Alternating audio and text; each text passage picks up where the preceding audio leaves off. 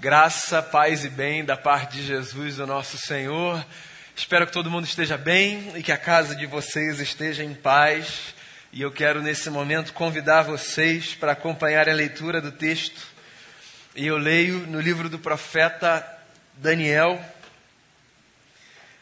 no capítulo 3. Outro dia li esse texto, na verdade, parte, outro capítulo do profeta.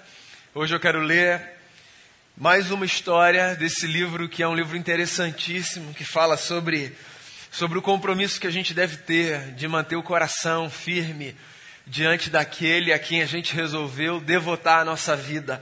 Então eu quero ler mais uma história dos amigos desse profeta, e isso está no capítulo 3 do livro de Daniel. Diz assim o texto, olha só. O rei Nabucodonosor fez uma imagem de ouro de 27 metros de altura e 2 metros e 70 centímetros de largura e a ergueu na planície de Dura, na província da Babilônia. Depois convocou os sátrapas, os prefeitos, os governadores, os conselheiros, os tesoureiros, os juízes, os magistrados e todas as autoridades provinciais para assistirem à dedicação da imagem que mandara erguer. Assim, todos eles, sátrapas, prefeitos, governadores, conselheiros, tesoureiros, juízes, magistrados e todas as autoridades provinciais se reuniram para a dedicação da imagem que o rei Nabucodonosor mandara erguer e ficaram em pé diante dela. Então o arauto proclamou em alta voz: Esta é a ordem que lhes é dada, ó homens de todas as nações, povos e línguas. Quando ouvirem o som da trombeta, do pífaro, da cítara, da harpa, do saltério, da flauta dupla e de toda espécie de música. Prostrem-se em terra e adorem a imagem de ouro que o rei Nabucodonosor ergueu. Quem não se prostrar em terra e não adorá-la será imediatamente atirado numa fornalha em chamas. Por isso, logo que ouviram o som da trombeta, do pífaro, da cítara, da harpa, do saltério e de toda espécie de música, os homens de todas as nações, povos e línguas prostraram-se em terra e adoraram a imagem de ouro que o rei Nabucodonosor mandara erguer. E nesse momento, alguns astrólogos se aproximaram e denunciaram os judeus, dizendo ao rei Nabucodonosor: Ó oh, rei, vive para sempre. Tu emitiste um decreto, ó rei, ordenando que todo aquele que ouvisse o som da trombeta, do pífaro, da cítara, da harpa, do saltério, da flauta dupla e de toda espécie de música se prostrasse em terra e adorasse a imagem de ouro, e que todo aquele que não se prostrasse em terra e não a adorasse seria atirado numa fornalha em chamas. Mas há alguns judeus que nomeaste para administrar a província da Babilônia, Sadraque, Mesaque e Abdinego, que não te dão ouvidos, ó rei. Não prestam culto aos teus deuses, nem adoram a imagem de ouro que mandaste erguer. Furioso, Nabucodonosor mandou chamar Sadraque, Mesaque e Abdinego. E assim que eles foram conduzidos à presença do rei, Nabucodonosor lhes disse: É verdade, Sadraque, Mesaque e Abdinego, que vocês não prestam culto aos meus deuses, nem adoram a imagem de ouro que mandei erguer. Pois agora, quando vocês ouvirem o som da trombeta, do pífaro, da cítara, da harpa, do saltério, da flauta dupla e de toda espécie de música, se vocês se dispuserem a prostrar-se em terra e a adorar a imagem que eu fiz, será melhor para vocês. Mas se não a adorarem, serão imediatamente atirados numa fornalha em chamas e que Deus poderá livrá-los das minhas mãos. Sadraque, Mesaque e Abdinego responderam ao rei: Ó Nabucodonosor, não precisamos defender-nos diante de ti. Se formos atirados na fornalha em chamas, o Deus a quem prestamos culto pode livrar-nos, e ele nos livrará das tuas mãos, ó rei. Mas se ele não nos livrar, saiba, ó rei, que não prestaremos culto aos teus deuses, nem adoraremos a imagem de ouro que mandaste erguer. A história continua, mas eu queria parar aqui. Porque por mais que o final da história seja fascinante, e se você a conhece, você sabe do que eu estou falando, esses homens são lançados numa fornalha em chamas, obviamente. acesa, com toda a força, e tem a sua vida poupada por um milagre dos céus. Não apenas isso, ali na fornalha, os três, quando vistos de fora, pelos que foram ver como estavam os que tinham sido lançados lá, foram vistos não mais como três, mas como quatro, porque naquela fornalha havia uma outra presença, para além da presença daqueles três homens que, por causa da sua insubordinação ao decreto de Nabucodonosor, tinham sido lançados ali. O final da história é fascinante, interessantíssimo, inspirador faz a gente acreditar que Deus sempre está com a gente. Que nas nossas fornalhas existenciais sempre há um quarto homem que nos acompanha. O capítulo é lindo. Encorajo você a ler até o final. Apesar do spoiler, caso você não conhecesse a história até aqui. Mas se eu tivesse que escolher o ápice dessa história, eu diria a você que o ápice dessa história não está no milagre do quarto homem da fornalha, nem no livramento que acontece justamente por causa da presença do quarto homem na fornalha. Para mim, o ápice dessa história está na declaração de fé de três homens que entenderam numa terra estranha e sob ameaça o que significa viver com Deus. E eu acho que essa que é a pergunta que a gente precisa responder. Para a gente, que é que significa viver com Deus? Para você, o que é que significa viver com fé? Caminhar rompendo em fé, como a gente cantou ainda há pouco. Como é que você diria para as pessoas em que se calca a sua fé? Ou eu posso fazer essa pergunta de outra forma. Eu posso dizer a você o seguinte: e aí, o que é que te move na construção da sua jornada com Deus? Então aqui a gente tem mais uma cena se você se lembra da fala que eu ofereci, talvez há duas semanas, no outro capítulo do livro de Daniel, aqui a gente tem mais uma cena de uma relação muito esquisita de um imperador egóico que resolve fazer com que todos os que vivem nos limites do seu reino prestem culto a si e às suas divindades. Nabucodonosor é esse sujeito, ensimesmado, cheio de si, que acreditava ser o centro do mundo e que achava com isso que todas as pessoas precisavam organizar a sua vida em torno dele. Essa figura importante, diante de quem todos os joelhos deveriam se dobrar. Aqui a gente tem Nabucodonosor, insatisfeito com a bajulação que já devia receber, porque todo sujeito cheio de si é sempre um insatisfeito com a bajulação que já recebe. Ele sempre quer mais. Está aqui Nabucodonosor, resolvendo construir, numa terra que é sua, então é de direito, uma imagem diante da qual, ao som dos instrumentos, todos os homens de todos os povos e de todas as nações que estivessem ali deveriam se prostrar e adorar e reverenciar. E o decreto foi emitido. E se um decreto é emitido por uma autoridade como Nabucodonosor, espera-se que todos cumpram, sob o risco de terem a sua cabeça cortada, ou, no caso aqui, o seu corpo incinerado. É engraçado, né? Falei um pouco sobre isso hoje de manhã, sobre como a nossa relação com o poder é perigosa. Como a gente, se não tomar cuidado com o coração, começa a acreditar que a gente pode tudo, que não há limites para as nossas vontades, para os nossos desejos, que não há ninguém que possa parar a gente. Como a gente precisa cuidar desse lugar que é o altar de Deus, o lugar mais precioso da nossa vida, que curiosamente é tanto o lugar onde nascem os nossos desejos mais puros, quanto é também o lugar onde nascem os nossos desejos mais escusos. Cuidado com o seu coração, com o que vem daí. Use a sua razão, ouça pessoas, faça uma espécie de análise cotidiana, constante. Audite a si mesmo aquilo que você quer, aquilo que você planeja, porque é possível que você esteja acreditando que esse mundo precisa de altares seus para que outros se devotem a ele.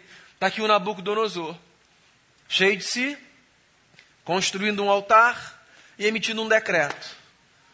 Todo mundo tem que me adorar. E aí eu fico imaginando a movimentação no recinto, por todas as ruas daquela cidade, ou toda aquela região. As pessoas ouvindo num determinado momento do dia o som dos instrumentos, e parando as suas atividades, os seus afazeres, e cumprindo um decreto. Quantas ali de fato faziam aquilo legitimamente, voluntariamente? E quantas faziam aquilo por obrigação e por medo? É engraçado, né? Como às vezes a gente constrói ideias religiosas que fazem algumas pessoas acreditarem que elas podem demandar por decreto adoração. Ninguém se converte assim. Ninguém acessa o coração de ninguém. Não adianta você dizer para os seus filhos, para o seu cônjuge, para os seus amigos, você tem que. Reticências. Nessa esfera do sagrado. Porque ninguém consegue adentrar esse lugar. Às vezes, inclusive, nessa insistência, nessa teimosia, eu ousaria dizer, nessa impertinência, às vezes você só contribui para que mais casca seja criada no coração, sabe? Eu sei, há um desejo legítimo no nosso coração de que as pessoas que a gente ama professem a fé no Cristo que mudou a nossa história. Mas uma coisa é você cultivar um desejo legítimo no seu coração de que os seus professem a fé nesse Cristo. Outra coisa é você achar que você consegue impor essa agenda. Ninguém consegue impor uma agenda dessa ordem. O coração é esse espaço sagrado que ninguém acessa, só o eterno. Razão pela qual a gente acredita que quando a gente se percebe rendido é porque de alguma forma ele já entrou ali e começou a fazer uma faxina nessa casa que é dele. Mas está aqui o Nabucodonosor acreditando que ele pode decretar a conversão, decretar a adoração, e dizendo: agora tem que adorar aos deuses do nosso povo e a mim mesmo. Só que, porque o coração do outro é um espaço que a gente não invade, graças a Deus por isso, o povo começa a perceber que havia alguns ali, judeus, ou seja, gente que tinha sido levada do exílio, ou para o exílio, perdão, tinha sido levada dos limites de Israel para o exílio na Babilônia. Havia alguns judeus ali que não estavam cumprindo esse decreto. E em especial, nesse momento, esses judeus que não estavam cumprindo o decreto eram três amigos de Daniel que atuavam inclusive na organização assim do povo. Então eram gente conhecida. Não sei se você vai lembrar, há duas semanas, quando eu falei sobre a história do Daniel na cova dos leões, tem uma coisa interessante no texto que é quando o rei recebe a denúncia de que o Daniel continua a orar ao seu Deus, o coração dele se aperta porque ele gostava muito do Daniel, sabe? Então ele não queria punir o Daniel. Com Sadraque, Mesaque e Abidinego, você tem a mesma cena aqui, né? Que é Nabucodonosor chamando os três para dar uma espécie de chance para ver se eles se convertem à sua insanidade. E aí ele diz assim: Olha só, não sei se vocês entenderam o decreto, vocês são estrangeiros, né? De repente vocês não conseguem entender nosso idioma. Eu estou só construindo aqui na minha cabeça. Então eu vou repetir para vocês. Sei se vocês entendem. Quando tocar música, tem que adorar. Porque se vocês não adorarem, o que vai acontecer é que vocês vão para a fornalha. Aí acabou, entende? Então vocês têm que fazer isso. Daí vem a resposta dos três. Que eu fico imaginando Nabucodonosor desse lugar da sua onipotência, esse sujeito cheio de si, que nunca é contrariado, confrontado, imaginando que essa conversa esclarecedora vai fazer com que os três comprem o seu projeto.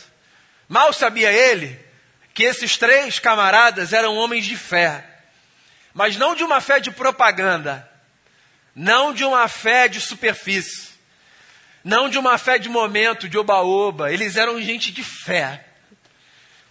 E talvez você esteja aí no seu lugar se perguntando, mas como é gente de fé? Eu sei que é difícil definir, né? Eu acho que é até ousado olhar para alguém e dizer é, não é. Volto a dizer, esse lugar do coração é um lugar muito sagrado para eu achar que eu consigo conhecer o que se passa no coração dos outros. Mas eu acho que a Bíblia dá algumas pistas, alguns palpites, alguns nortes que ajudam a gente a discernir o que significa viver com fé. E aqui eu acho que a gente tem uma definição belíssima do que significa viver com fé.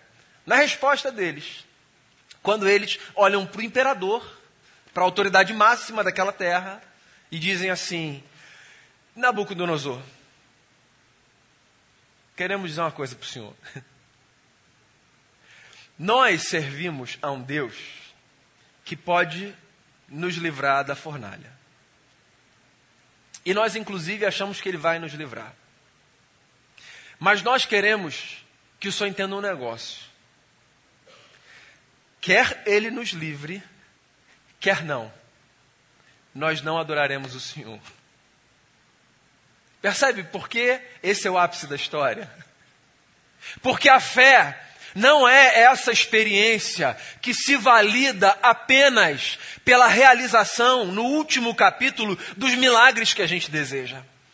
A fé é essa experiência que se sustenta numa relação de confiança em Deus tamanha que faz com que a gente consiga olhar nos momentos de maior adversidade para os gigantes que se apresentam a nós e que faz com que a gente consiga dizer: eu vou ficar firme com Ele.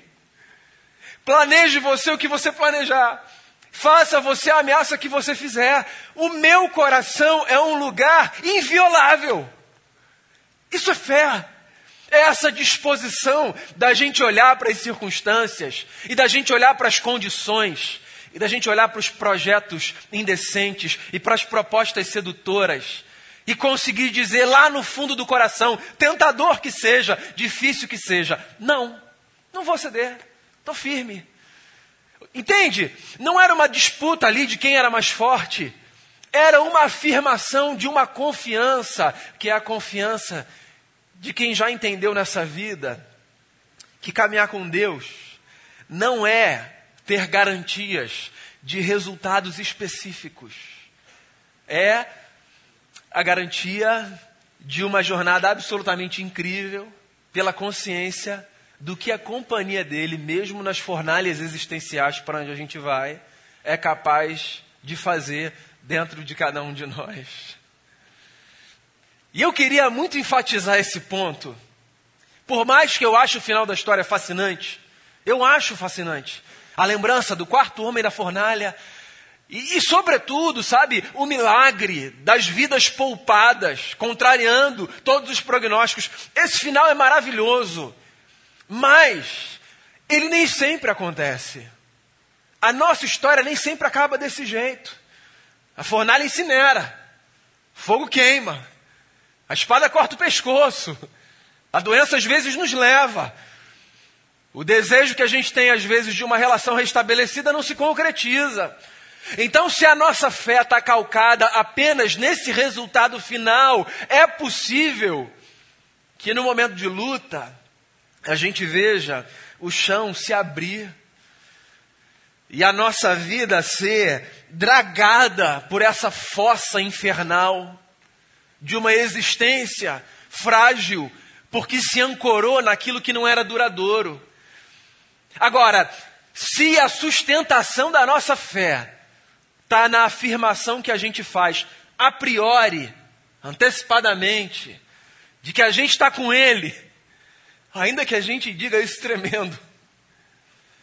Então, eu acho que a gente começou a entender o que significa caminhar essa jornada interessantíssima, que é a jornada de ter nele o nosso grande companheiro e, por causa disso, nas circunstâncias, apenas circunstâncias e não gigantes que se levantam contra nós. Porque é meio que isso. A forma como a gente entende a nossa fé, de alguma maneira impacta a forma como a gente lê as circunstâncias. E as circunstâncias podem ser, dependendo da forma como a gente lê a nossa fé, essas montanhas intransponíveis. As circunstâncias podem ser, dependendo da maneira como a gente lê a nossa fé, esses gigantes contra os quais a gente não vai conseguir vencer. Mas as circunstâncias podem ser também, dependendo da maneira como a gente lê a nossa fé, esses obstáculos que estão aí porque sempre estarão aí, porque fazem parte da vida, mas que a gente vai atravessar, porque é o que a gente cantou. Eu creio muito, sabe, na verdade dessa canção que foi entoada. Se o mar não se abrir, Deus vai me fazer andar por sobre as águas. Que pelo menos eu não leio como resultado que eu quero que aconteça vai acontecer. Eu leio como um, de alguma forma eu vou ver o milagre de Deus acontecer na minha existência. De alguma forma eu vou ver. Por quê? Porque a perseverança diante do sofrimento e da dor, ela é por si só um grande milagre, não é? O dia que a gente avança, tendo tudo para paralisar os nossos pés, é por si só um grande milagre, não é? E se a gente começa a perceber a bênção de Deus, a dádiva de Deus, a companhia de Deus e, por que não, o milagre de Deus, nas circunstâncias, sejam elas quais forem, talvez a gente consiga perceber a fé a partir de camadas que estão para além da superfície. Porque por mais que eu acredite na legitimidade do testemunho de quem diz assim, ó, Deus é maravilhoso, você não sabe o que aconteceu. Três anos sem emprego e um emprego me foi oferecido perto da minha casa, mais do que eu precisava. Eu acredito na legitimidade desse testemunho como uma declaração de fé. Eu acredito. E olha, eu desejo que todo mundo tenha a possibilidade de dizer essas coisas. Eu quero que a gente tenha essa narrativa e essa história. Mas a gente também precisa entender que o testemunho da fé passa, às vezes, pelo discurso que é o oposto àquele que a gente gostaria de oferecer, mas que vem acompanhado de um, mas eu sei que ele está aqui comigo. E eu vou permanecer do lado dele. E não importa o que me digam acerca de adore ou não adore, os meus joelhos e, sobretudo, o meu coração só se prostram diante daquele a quem eu resolvi devotar a minha vida, porque ele é o sentido da minha existência. E aí, o que é que move o teu coração? Eu sei que essa pergunta é uma pergunta difícil porque há muitas coisas que movem o nosso coração. O desejo de que curas aconteçam move o nosso coração. O desejo de que milagres se realizam move o nosso coração. O desejo de que orações sejam respondidas da forma como a gente tem no roteiro que a gente apresenta para Deus, assim meio sem vergonha, move o nosso coração. Mas e se a gente começar a abrir a nossa mente para a possibilidade de que o nosso coração seja movido não necessariamente pelo que Deus faz, mas acima de tudo por quem Ele é. Porque o que eu aprendo com Sadraque, Mesaque e Abidinego é exatamente isso. Dentre tantas outras lições, para mim, a maior delas é Deus por Deus. Sim, por que Deus? Porque Deus. A pergunta, por que Deus? A resposta é porque Deus. Porque Ele é. Pela companhia que a presença dele oferece. Quem Ele é. Deus não pelo que Ele faz, mas Deus por quem Ele é. Deus não pelas suas mãos, mas Deus pela sua face. Deus não pelo que Ele fala, mas Deus também no silêncio. Deus, porque Deus é o sentido da existência. Deus é essa cama sobre a qual eu me deito e descanso. Porque ele faz, é também porque ele faz, mas ainda que ele não faça, porque ele é. E aí, nesse sentido, eu me lembro demais de uma oração linda de Madre Teresa d'Ávila, onde ela diz assim: Não me move, Senhor, para te amar, o céu que me prometeste, nem me move para te amar o inferno tão temido para deixar por isso de te ofender. Tu me moves, Senhor. Move-me ver-te pregado em uma cruz e escarnecido. Move-me ver o teu corpo tão ferido. Move-me tuas afrontas e tua morte. Move-me, enfim, o teu amor. E aí a parte mais bonita da oração para mim. E de tal maneira que, ainda que não houvesse céu, eu te amaria. E ainda que não houvesse inferno, eu te temeria. Nada tens que me dar para que eu te queira. Pois mesmo que eu não esperasse o que espero, o mesmo que te quero, eu te quereria. Deus por Deus. Você sabe por que a gente está nessa jornada? Não é pelo que ele faz, é por quem ele é. Só para ficar muito claro, Eu espero que nas fornalhas da vida o quarto homem apareça. Ou melhor, eu espero que você o perceba, porque ele sempre está ali com a gente. Essa é uma lição que eu guardo do texto para mim. Sempre está ali com a gente. Sempre, sempre, sempre. Sempre está do nosso lado. Agora, eu espero que os seus desejos, os seus pedidos, as suas orações sejam atendidas da forma como você as almeja, se isso for melhor para você. E quero que você entenda que se essas coisas acontecerem, você vai ter um testemunho maravilhoso para contar. E você vai poder dizer assim, ó, Deus é Deus, né? Mas, se por acaso, nas lutas dessa vida, pequenas ou grandes, essas coisas não acontecerem, não pense você que nessa hora te falta um testemunho para contar. Porque ainda assim, Ele continua sendo Deus, o seu Deus. Eu quero que saibas, Nabucodonosor, que o Senhor pode nos lançar na fornalha. Quero que saibas, ó vida, que as circunstâncias podem tentar nos intimidar, mas o nosso coração permanecerá firme diante do Senhor. Se Ele quiser fazer, Ele vai fazer. Se Ele não quiser fazer, Ele não vai fazer. Para todas as circunstâncias, é só diante dele que o nosso coração vai se curvar que você caminhe nessa fé e que em face das lutas e dentro das fornalhas você experimente essa companhia confortadora que é melhor do que qualquer resultado que a gente possa almejar. Eu entendi isso e fecho a minha fala contando essa história para você em muitos momentos da vida. Eu entendi isso quando, com 10 anos, eu recebi a notícia de que um primo meu de dois tinha morrido. E eu vi o testemunho da minha tia e do meu tio, dos meus avós, firmes ali diante do Senhor, sabe?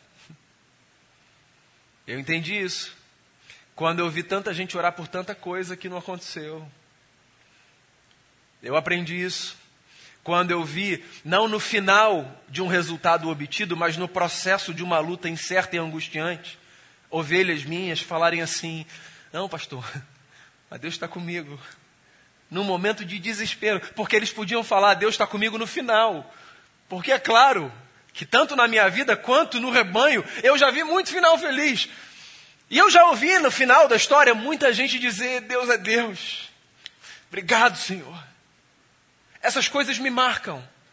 Mas você pode acreditar, nesses 17 anos de ministério pastoral, talvez os momentos em que eu mais fui pastoreado pelas minhas ovelhas foram esses momentos, desses ensinamentos, dessa gente que no deserto, na luta, ou na consumação de uma resposta não oferecida, do jeito que desejavam, continuou dizendo: Deus é Deus.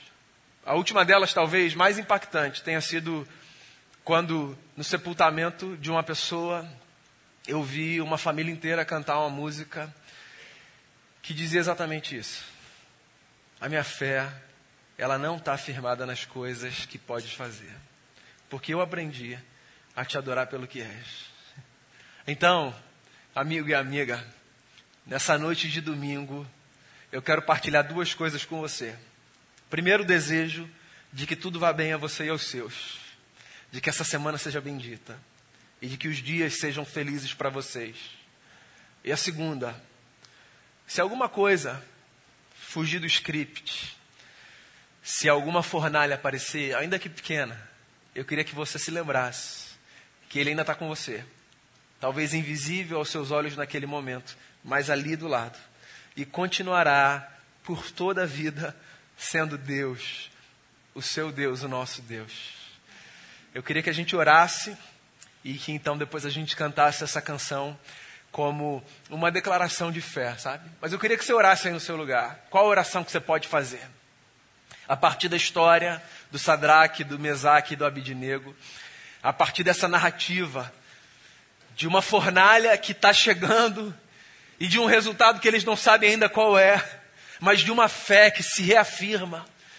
Porque foi o que eu disse na história do Daniel na cova dos leões. O Daniel não sabia qual seria o final, mas ele estava ali A gente sabe o final porque a história está escrita. Mas olha para a sua própria história. Esse final da sua história, a gente não sabe. Eu não sei da minha, você não sabe da sua. E é nesse percurso que a gente reafirma a nossa fé, não apenas no final. Então faça a sua oração em resposta ao que você ouviu, ao que o texto provocou em você. Coloque alguma situação diante do Senhor. Eu sei que há muita gente pela qual a gente deve orar nesse momento, e a gente vai fazer isso daqui a pouco, mas coloque seu coração diante do Senhor.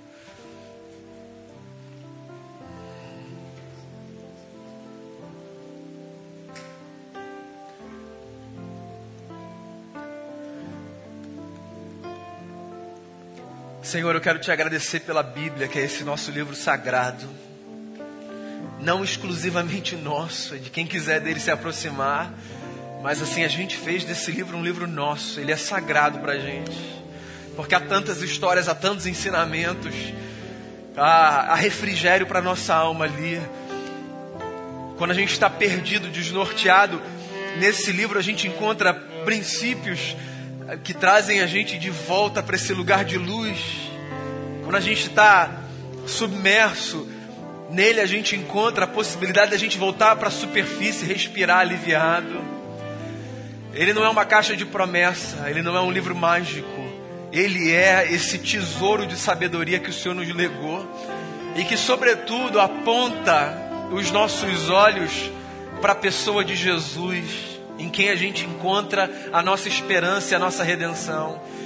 Nessa noite a gente quer reafirmar, com a maior dificuldade que isso possa nos custar, a gente quer reafirmar que a nossa fé está em Ti.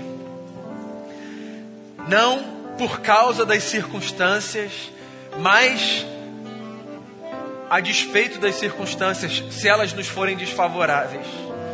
A gente quer dizer que a gente quer aprender com esses três homens a olhar para os gigantes que às vezes nos intimidam, que podem ser pessoas, situações, diagnósticos, pavores, medos, pode ser o que for. A gente quer aprender a olhar para esses gigantes que às vezes nos dizem lá no fundo: joga tudo para o alto, blasfema contra ele, abandona o caminho, desiste desse negócio essas vozes infernais que às vezes querem nos fazer acreditar que se está tudo ruim é porque Deus já desistiu da gente. A gente quer olhar para esses gigantes e a gente quer dizer, numa afirmação de fé, a gente vai permanecer no caminho, porque não é pelo que ele faz, é por quem ele é. A gente vai continuar orando pelos resultados, desejando os resultados, clamando pelos resultados mas a gente vai olhar para estes que nos intimidam e dizer: ainda que ele não faça, o meu coração será movido por quem ele é e pela sua companhia. Nos dê essa graça de caminharmos assim. É a oração que eu faço. Em nome e por amor de Jesus. Amém.